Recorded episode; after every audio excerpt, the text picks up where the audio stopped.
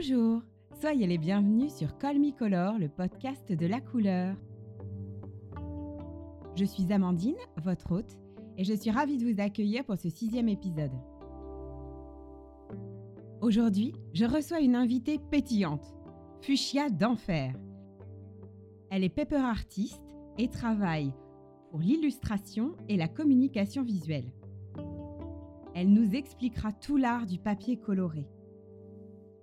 On étudiera son parcours et puis nous parlerons du Mexique, de Matisse, de la couleur qui fait vibrer le réel jusqu'à la fantaisie. C'est un épisode très joyeux et plein de confidences de notre part à toutes les deux.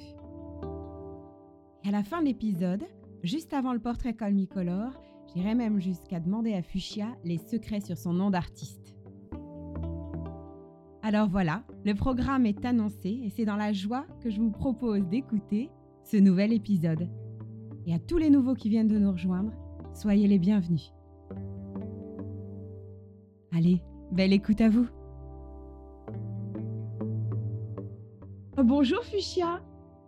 Bonjour Amandine. Comment ça va? Bah écoute, ça va très bien et toi? Ouais, ça va bien, merci. En plus, euh, on a constaté toutes les deux qu'il faisait beau chez nous même si on est séparés par quelques kilomètres. Donc la journée ne peut être que belle. Exactement, tout est mieux avec le soleil. Surtout la couleur. Exactement. Ça tombe bien, on va en parler aujourd'hui avec toi. Alors Fuchsia, est-ce que tu peux te présenter pour commencer? Je suis Fuchsia d'Enfer et je suis paper artiste. Donc ça veut dire que je réalise des décors et des illustrations tout en papier. Tout en papier. Mais vas-y donc, quel programme? Tu vas nous expliquer un petit peu euh, comment tu l'utilises. Mais avant, moi, j'adorerais qu'on fasse un petit tour de ton parcours. Autant petite, qu'est-ce qui s'est passé avec la couleur, et puis ton parcours scolaire et ton parcours pro, si tu veux bien. Alors moi, je pense que déjà, tout vient vraiment du dessin à la base. J'ai toujours aimé dessiner. Alors comme tous les enfants, tous les enfants dessinent. Et tous les dessinateurs professionnels disent toujours, bah, en fait, je suis un enfant qui n'a pas arrêté de dessiner finalement. Ouais. C'est vraiment ça. J'ai commencé par le dessin. La vie, c'est vraiment une histoire de rencontre.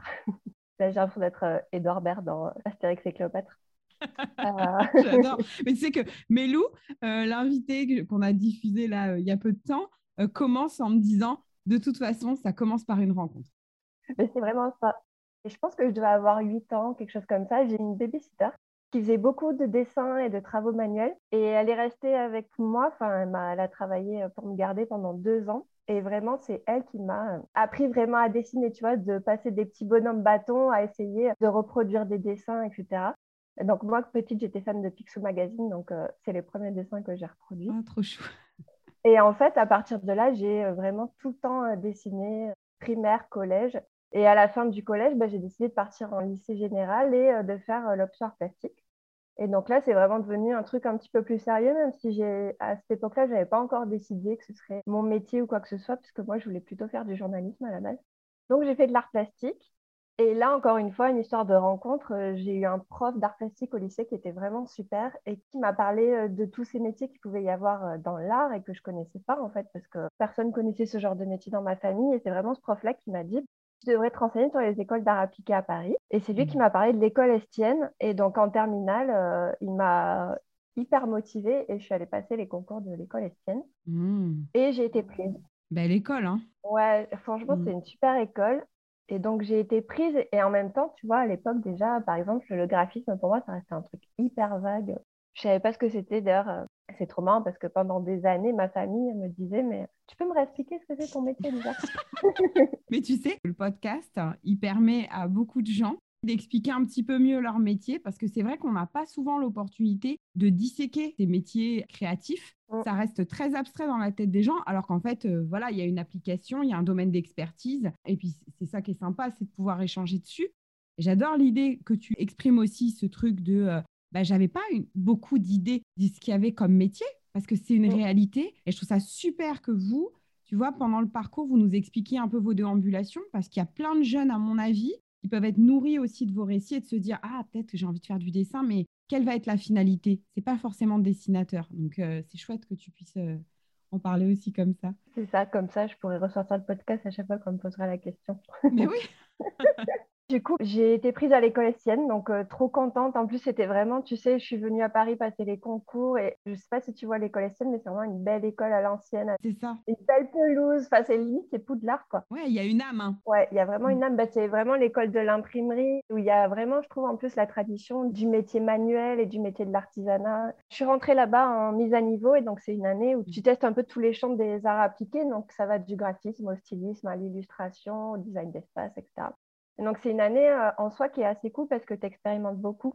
Mais pour moi, ça a été une année assez compliquée en fait parce que je me suis retrouvée avec des gens qui étaient hyper forts. J'ai un problème euh, qui est toujours là d'ailleurs, c'est vraiment euh, le syndrome de l'imposteur. Bah, notamment en illustration. Et moi, ce qui m'avait animée jusque-là, c'était le dessin. Et je me suis retrouvée avec des gens, mais c'était des brutes en dessin, ils étaient incroyables. Et tout d'un coup, je crois vraiment que ça m'a pas aidé au final, tu vois, de faire des études d'art parce que ça m'a complexé, je me suis dit finalement l'illustration, je ne suis pas assez bonne. Et au final, j'ai fini par faire des études de graphisme. Dans le graphisme, il y a un côté très méthodique en fait. J'ai un côté quand même qui est assez scolaire au final, qui vient, je pense d'ailleurs, de mon éducation. Et la première rencontre avec le PEPA, mon année de diplôme, je crois que c'était vers 2009. Euh, et en fait, j'ai vu pour la première fois le travail d'un duo qui s'appelle Zim et Zou. Oui. C'est un duo de paper artistes et j'ai trouvé ça trop bien, enfin trop trop chouette. Euh. Leur univers est cossu quoi. Ouais, c'est hyper riche, euh, hyper coloré. Et puis, moi, vraiment, j'avais jamais vu ça. J'avais jamais vu d'objet fait comme ça en papier. Et donc, j'ai trouvé ça génial. Mais c'est tout. Une petite graine plantée, quoi. Et après ça, ben, j'ai fait une carrière de graphiste, en fait. Euh, j'ai commencé dans l'édition. L'objet livre, c'est un truc que j'aimais et c'était quelque chose de tangible aussi. J'adore le fait de pouvoir euh, toucher mon travail.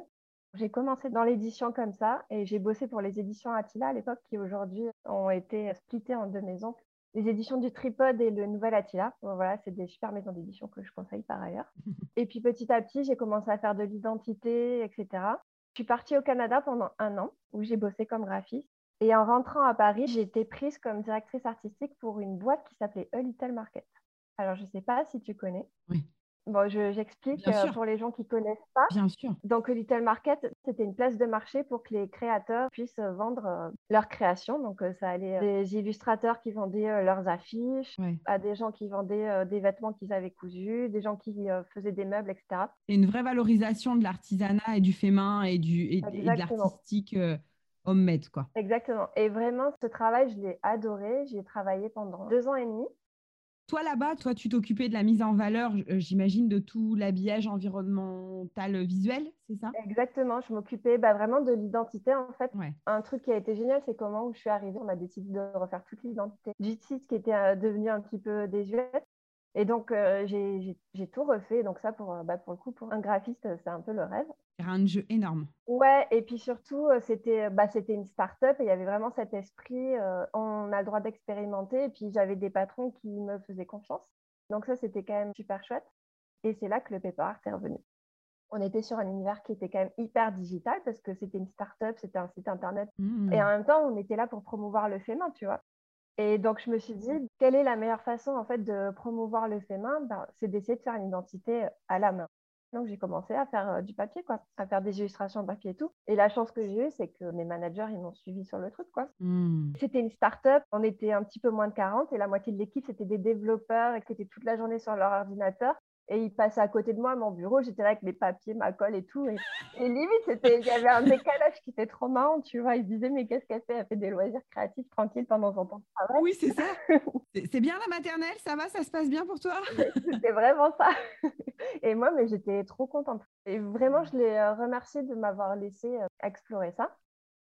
On a tous été hyper tristes que ce site ferme, même pour les créateurs et tout, ça a été compliqué. Hmm. Du coup, je savais que j'avais pas envie de revenir au salariat mais je pense que je n'étais pas encore prête à sauter le grand pas. C'est euh. quelque chose de complexe. Ça veut dire qu'il faut avoir la foi en son travail, en sa capacité aussi à produire, euh, à trouver des clients. Enfin, ouais, c'est. Ouais, il y a ça. Et puis, je, commençais à me poser des questions sur le métier de graphiste. Hmm. Cet esprit euh, d'entrepreneuriat qui était insufflé par tous les créateurs qu'on voyait, en fait, vivre de leur passion, tu vois. Et ça a fait émerger des choses dans ma tête. Mais j'étais pas encore prête, je pense, à abandonner le graphisme à ce moment-là. Et du coup, bah, j'ai monté une boîte de graphisme et de communication avec bah, deux de mes collègues. OK jusqu'à l'été 2020.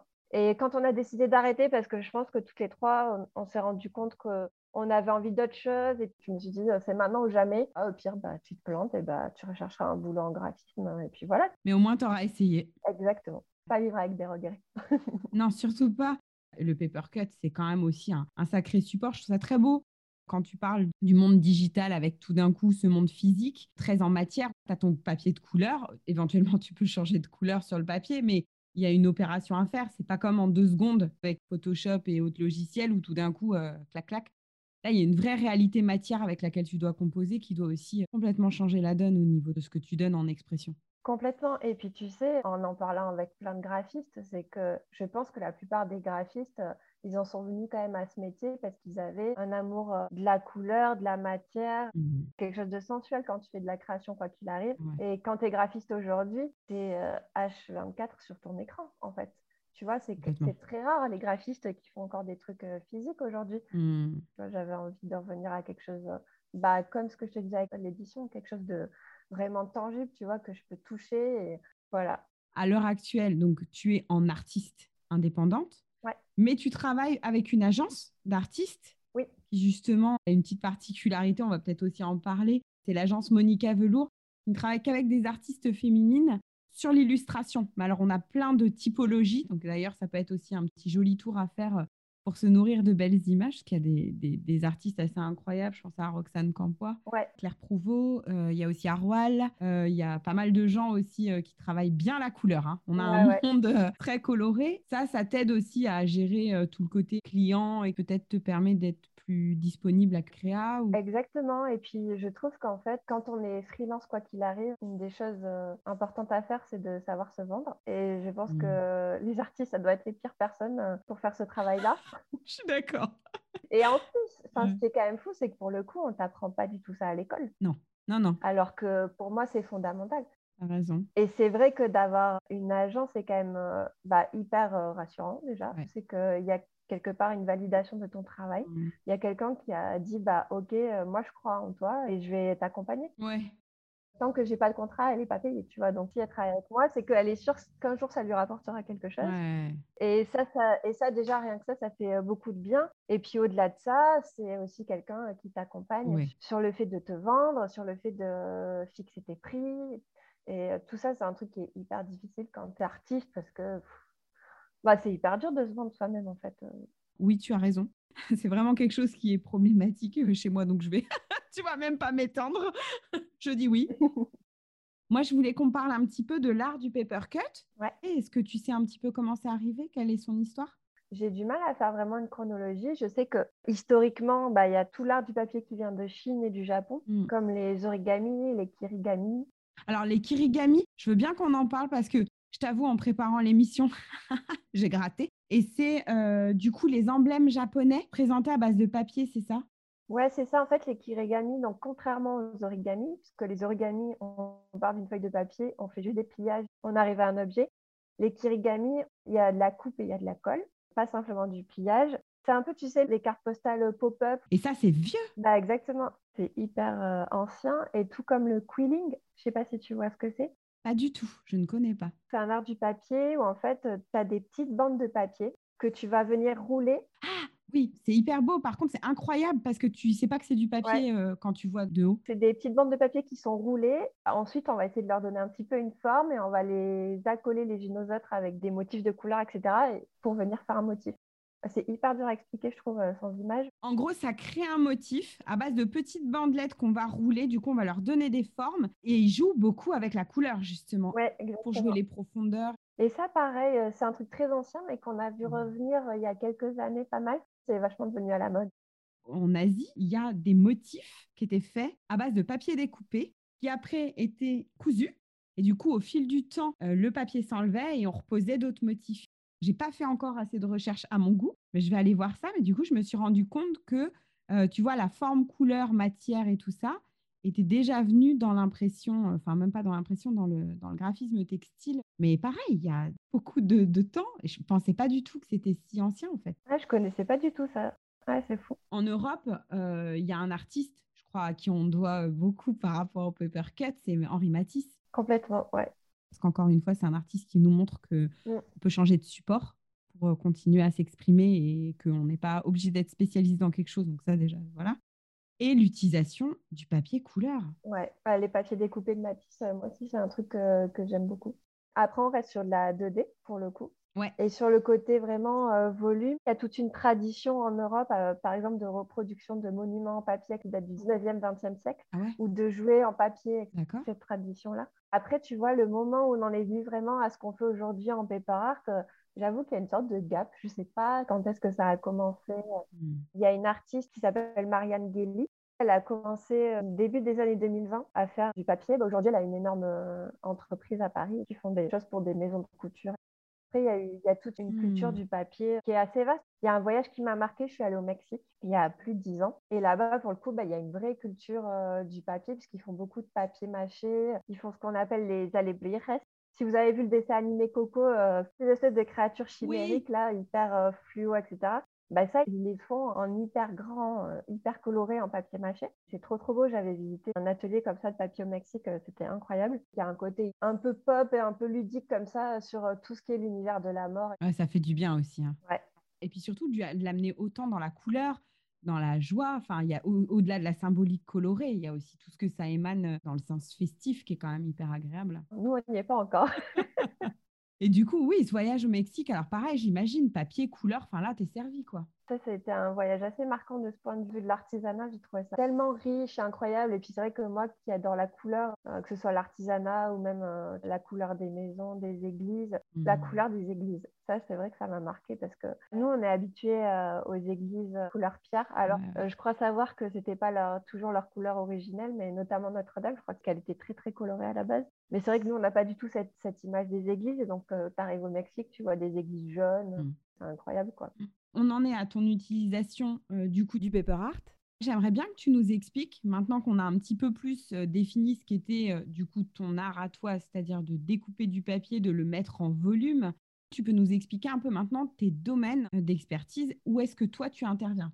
Je fais vraiment des décors et des objets en papier et ça peut aller d'un tout petit décor à des décors vraiment plus monumentaux. C'est d'ailleurs ce que je trouve trop chouette, c'est cette variété.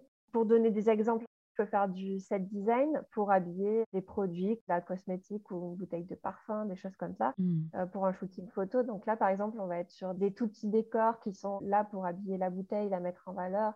Donc euh, là, on est vraiment sur quelque chose d'hyper minutieux et assez petit. Hmm. Ça, c'est vraiment la partie set design. Sinon, il y a la partie vraiment événementielle où là, parfois, je fais des décors euh, assez grands pour euh, habiller des événements. Euh, J'ai travaillé plusieurs fois pour Canon parce qu'ils participent à des salons comme la Japan Expo, le salon de la photo. Et à chaque fois, ils font des décors devant lesquels les gens peuvent se prendre en photo. Pour les décors, pour les photobooths. Ouais, exactement. Et donc là, j'ai fait des décors qui étaient hyper grands avec des animaux qui étaient grandeur nature, Mhm. un tori japonais, pareil, qui, qui faisait 2 mètres de haut. Ah, il est beau. Je l'ai vu sur, sur ton site, il est très très beau. Ouais, Donc impressionnant. ça, ouais, bah ça c'est des challenges techniques à chaque fois parce que entre faire un objet qui est tout petit et un objet qui est très grand, c'est pas du tout le même travail parce qu'il y a le poids du papier, comment il va se tenir, etc. C'est pas du tout la même chose. Sinon, je fais euh, des décors, des accessoires pour des shootings mode, pour des vitrines. J'ai déjà fait un petit peu de stop motion pour des génériques aussi. Ouais, bah oui, parce que maintenant, même dans l'animation, il y a pas mal de boulots qui sont faits comme ça, où justement, je pense que les gens veulent retrouver aussi cette euh, texture de la matière. Les couleurs aussi jouent beaucoup dans le paper art. Tu travailles euh, avec la profondeur, tu joues du coup euh, tout ce qui est volume.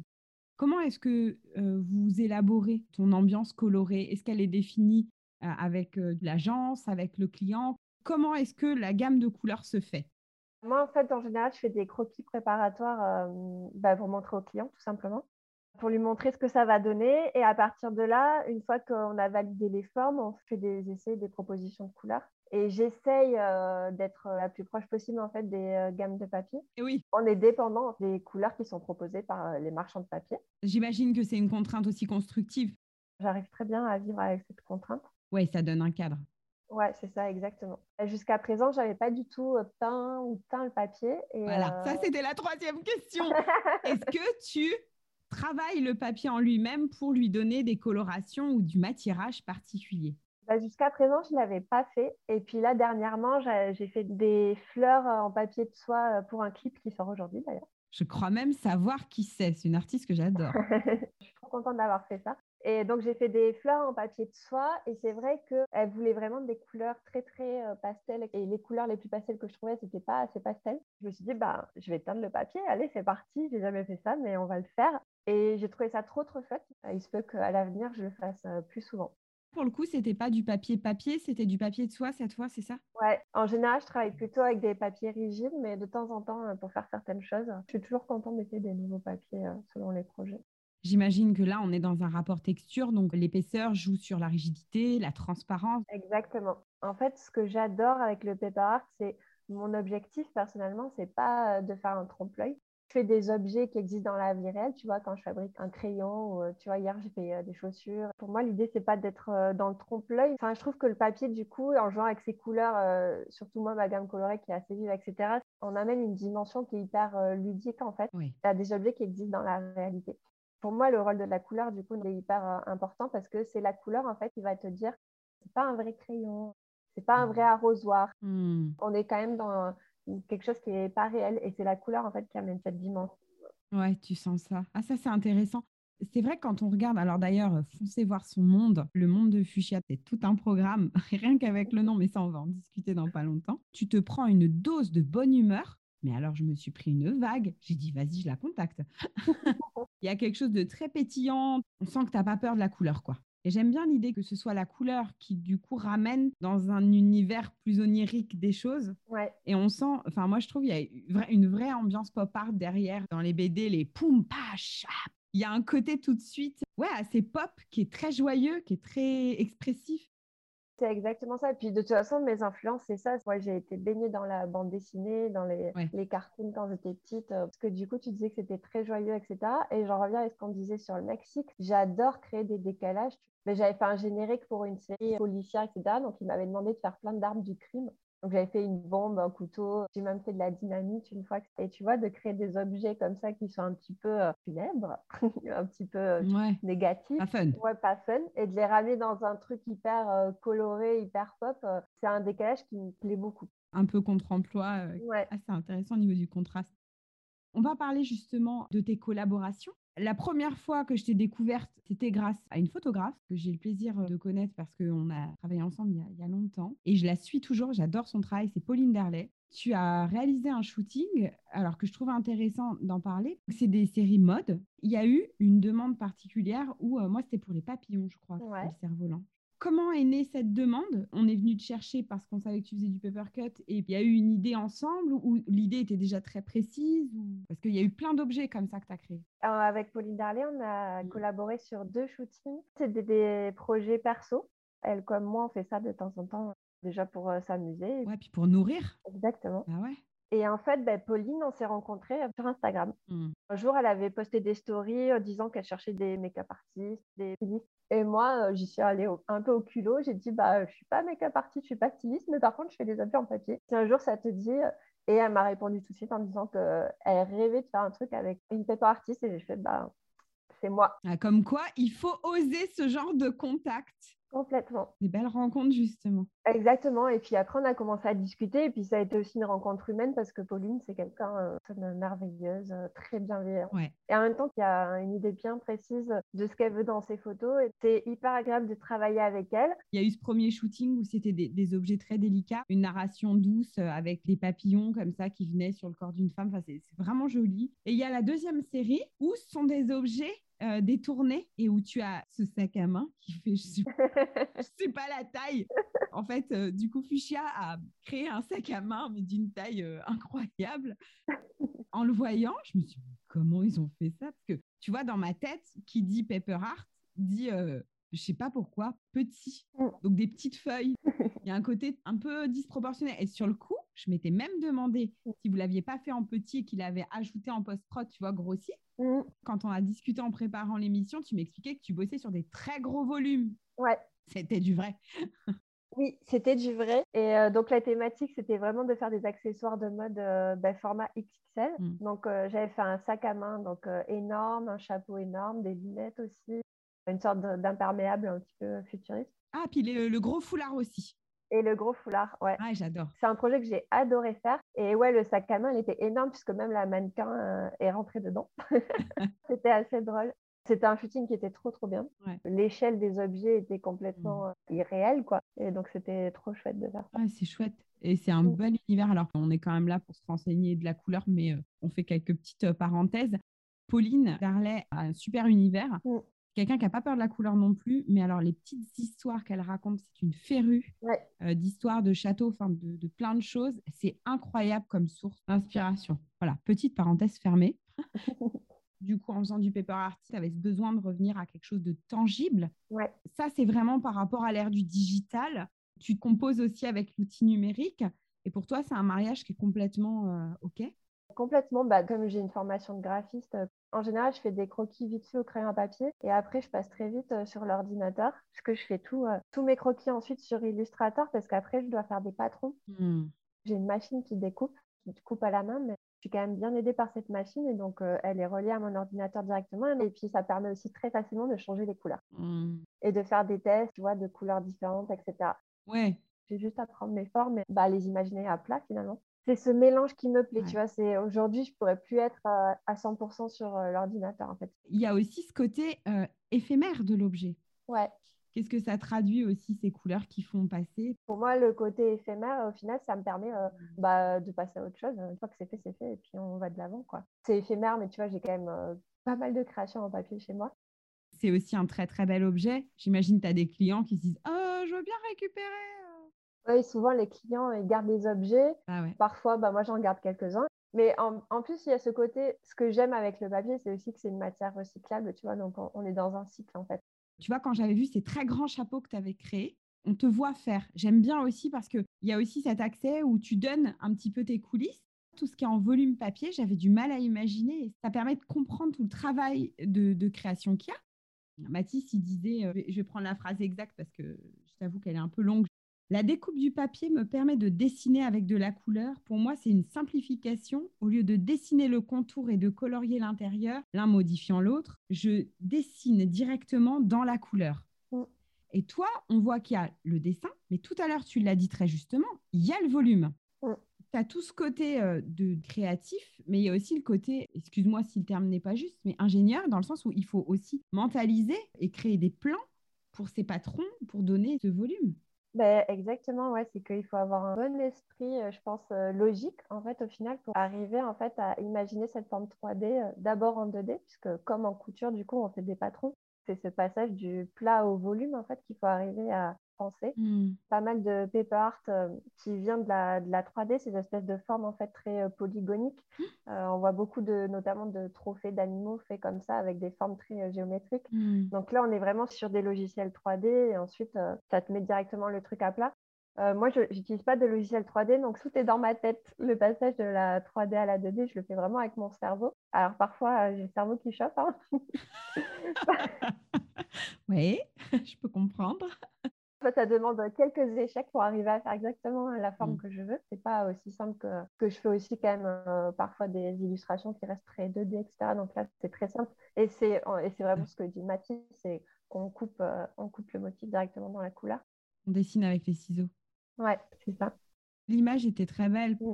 Il y a une grande fascination à découper des papiers et en faire quelque chose. Parce que tout à l'heure, je trouvais ça très beau quand tu parlais justement de pendant tes études, de moments où tu t'es retrouvé avec des gens qui dessinaient super bien. Figure-toi que je l'ai vécu puisque j'ai été faire mon concours d'entrée à Dupéret ah. et que pendant le concours, je me suis barrée. J'ai eu le stress euh, total à voir des gens dessiner autour de moi euh, à un level dingue. Gros problème de légitimité d'être là. Et effectivement, je me suis rendu compte, mais ça, c'est pour ça que je veux qu'on en parle.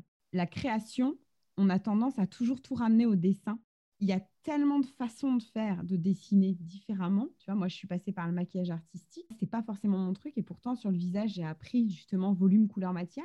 Et toi, là, avec le papier, on se détache un petit peu de ça, je trouve. Et là, tu, tu vois, tu l'as encore très, très bien exprimé. Mais complètement. Et puis surtout, même si on fait du dessin, je pense qu'on n'a pas besoin d'être euh, Léonard de Vinci pour être un bon artiste.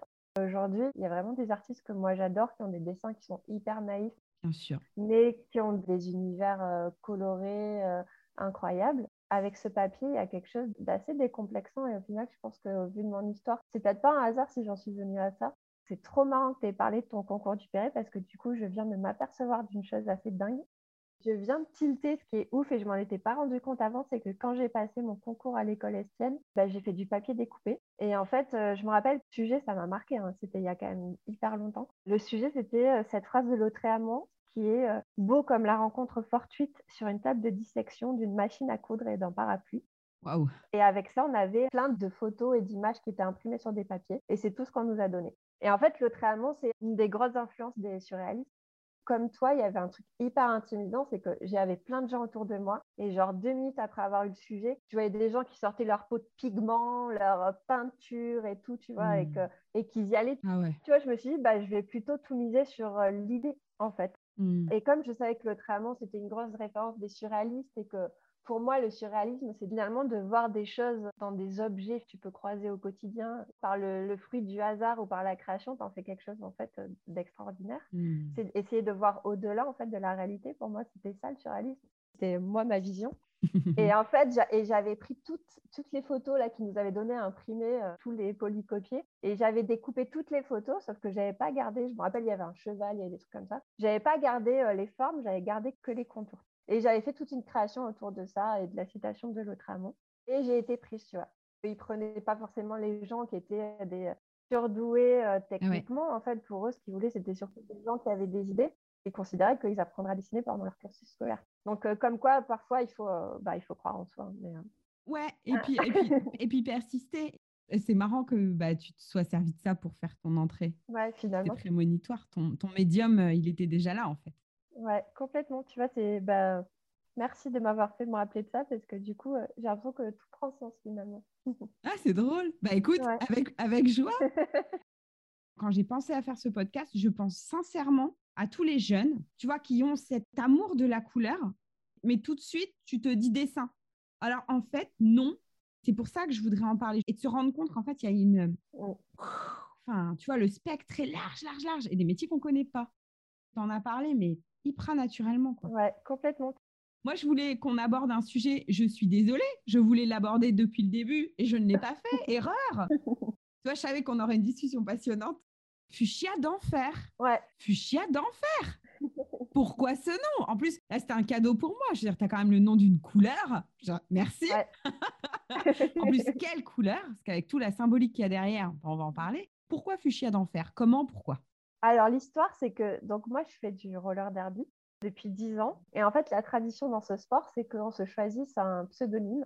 Dès le début, quand j'ai commencé, je savais que mon pseudonyme, ce serait Fuchsia d'enfer. En fait, ça vient d'un livre. C'est une trilogie qui s'appelle Titus d'enfer, la trilogie de Gorman Gast, de Mervyn Peake, que je vous conseille parce que c'est des livres assez fous, assez incroyables. Le protagoniste principal, c'est Titus d'enfer, mais sa sœur s'appelle Fuchsia d'enfer. Et c'est un personnage que j'adore parce que c'est un personnage hyper euh, excessif, hyper passionné, romantique, en même temps qu'il a un sale caractère. J'ai adoré ce personnage. Et je pense que ouais, le mot, euh, le fait en plus que son prénom ce soit une couleur, je pense que ça m'a marqué tout de suite. Et alors, euh, pour la petite anecdote, euh, euh, j'ai aussi un numéro de joueuse qu'on se choisit. Et donc, mon numéro de joueuse, c'est 9333. J'ai choisi ce numéro parce que c'est euh, 93% de magenta et 33% de jaune. Voilà, pour le fuchsia. Jusqu'au bout hein, sur la couleur. Ouais. Alors bon, avec le roller derby, ce qu'on disait en, en- en déconnant, mais euh, bon, bah, le bleu, hein, les bleus partout, parce que euh, voilà, jusque sur le corps, euh, quand on se vautre, hein, je sais que c'est un Ah. petit peu péchu comme sport. Pas avoir peur de tomber. Comment tu le vis, toi, le fuchsia Pour toi, c'est quoi? Parce qu'en plus, il est, il est assez présent dans ton univers. C'est ce côté couleur euh, très franche en fait et en même temps euh, c'est marrant parce que tu vois j'ai eu une sorte de réappropriation du rose euh, en étant adulte. Hmm. Quand j'étais petite, primaire, collège, je détestais le rose. Euh, le rose c'est pour les filles. Aujourd'hui je suis assez, et notamment grâce au roller derby qui est un sport très militant, je me considère comme féministe. J'essaye un peu de déconstruire tous ces clichés qu'on peut avoir sur le genre, Ouais. Sur euh, sa représentation. Et donc, petit à petit, je me suis réapproprié cette couleur qui était le rose, qui est ni une couleur féminine, ni une couleur masculine, c'est une couleur, tout simplement. Exactement. C'est devenu vraiment une des couleurs euh, que j'adore. Très contente de porter ce nom, fuchsia. Et le fuchsia, il a ce truc. Voilà, on n'est pas sur un rose tendre, on est sur un rose flamboyant. Bon, le fuchsia aussi, c'est quand même une fleur, on est d'accord Ouais. C'est une couleur qui est très présente dans le monde floral, dans le monde végétal. Donc, c'est une couleur que l'œil a l'habitude de voir. Il semblerait que sur tout ce qui est euh, émotionnel, on soit sur une couleur qui est, qui est vraiment puissante au niveau du cœur. Ouais, ils disent que le fuchsia, ça serait même antidéprimant. Bah écoute, je trouve que ça me correspond bien, ça me va. C'est vrai que euh, quand j'ai vu ton univers, oh, j'ai trouvé ça flamboyant, ça m'a fait du bien. Et puis c'est vrai que bah, dans nos réseaux sociaux, euh, bon bah inutile de dire que j'ai un flow qui est assez coloré hein, autour de ce que je regarde. Donc ouais, très bel univers à aller, aller voir chez Fuchsia d'Enfer. Et oui, c'est bientôt l'heure de se séparer. En attendant, je voulais vous glisser deux informations.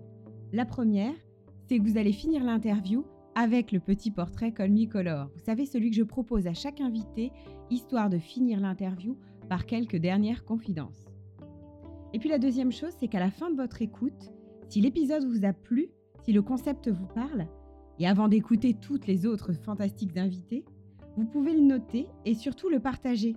Ça m'aide beaucoup pour diffuser un peu plus de beau et de joie par ici. Alors n'hésitez pas. Est-ce que tu peux nous donner, Fuchsia, ta couleur préférée? Parce que moi, ça change tout le temps. J'ai vraiment plus des assemblages de couleurs préférées, tu vois. Oui.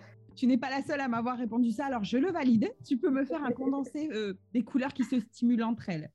Mais par exemple, euh, j'adore, bah, tu vois, ça va être à, l'image de mon pull aujourd'hui. Mmh. J'adore le rose pâle et le jaune moutarde ensemble. Je trouve ça trop beau. C'est un mélange un petit peu détonnant et j'aime beaucoup cet assemblage de couleurs. Quelle est la dernière couleur qui t'a fait vibrer ces derniers jours? Est-ce qu'il y a une couleur qui t'a retenu quelque part, un truc qui t'a saisi? J'ai découvert le travail d'une illustratrice qui s'appelle euh, Louise de Crozal. C'est juste une illustration d'un immeuble de nuit qui mélange du bleu nuit avec du violet, du rose, euh, fuchsia, justement. Et je trouve que cet assemblage de couleurs, elle est hyper beau. Je trouve que son univers coloré est, super beau. Tu attises ma curiosité. je vais aller voir. Si tu étais une couleur, tu te définirais comment? Obligée de dire fuchsia. Ah oui. J'ai une petite anecdote Figure-toi qu'un jour, j'ai rencontré une personne, une jeune femme qui voyait les auras des gens. Vraiment, elle disait qu'elle voyait ça depuis toujours, que quand elle rencontré quelqu'un, elle voyait la couleur de leur aura. Mhm. Bon, on a le droit d'y croire ou de ne pas y croire. Oui, tout à fait. En tout cas, elle m'a dit que j'avais une très belle aura, donc ça m'a fait très plaisir. Et que mon aura était, euh, c'était du bleu mélangé avec du magenta. Et euh, donc ça m'a, ça m'a beaucoup plu comme mélange de couleurs, comme assemblage. Ça m'a parlé. une référence artistique euh, qui t'a bouleversé Alors, ça peut être une œuvre plastique, un film. Il y a quelques temps, je suis allée visiter euh, l'église de Saint-Germain-des-Prés qui a été complètement rénovée. Mmh. Ils l'ont remis à l'intérieur aux couleurs de l'époque. Et donc, c'est hyper coloré. C'est hyper beau. Et moi, ça m'a bouleversée. Ouais, toutes ces couleurs à l'intérieur d'une église, ça m'a vraiment fait un, choc, en fait, parce que je ne m'y attendais pas. Et je trouvais ça hyper beau. La couleur qui définit notre entretien. Ben, je vais dire euh, le jaune soleil. Vrai qu'aujourd'hui, on aura été servi. Oui. J'ai passé un moment euh, extrêmement joyeux et vraiment euh, frais. Trop bien. C'était hyper agréable, très simple et nous avoir un petit peu instruit sur le paper art parce que ça reste quelque chose qu'on voit et on n'a pas forcément l'opportunité de poser plein de questions. Alors merci beaucoup d'avoir ouvert la porte, Fuchsia. Ben, merci de m'avoir invité. C'est un grand plaisir. À bientôt. Ouais, à bientôt.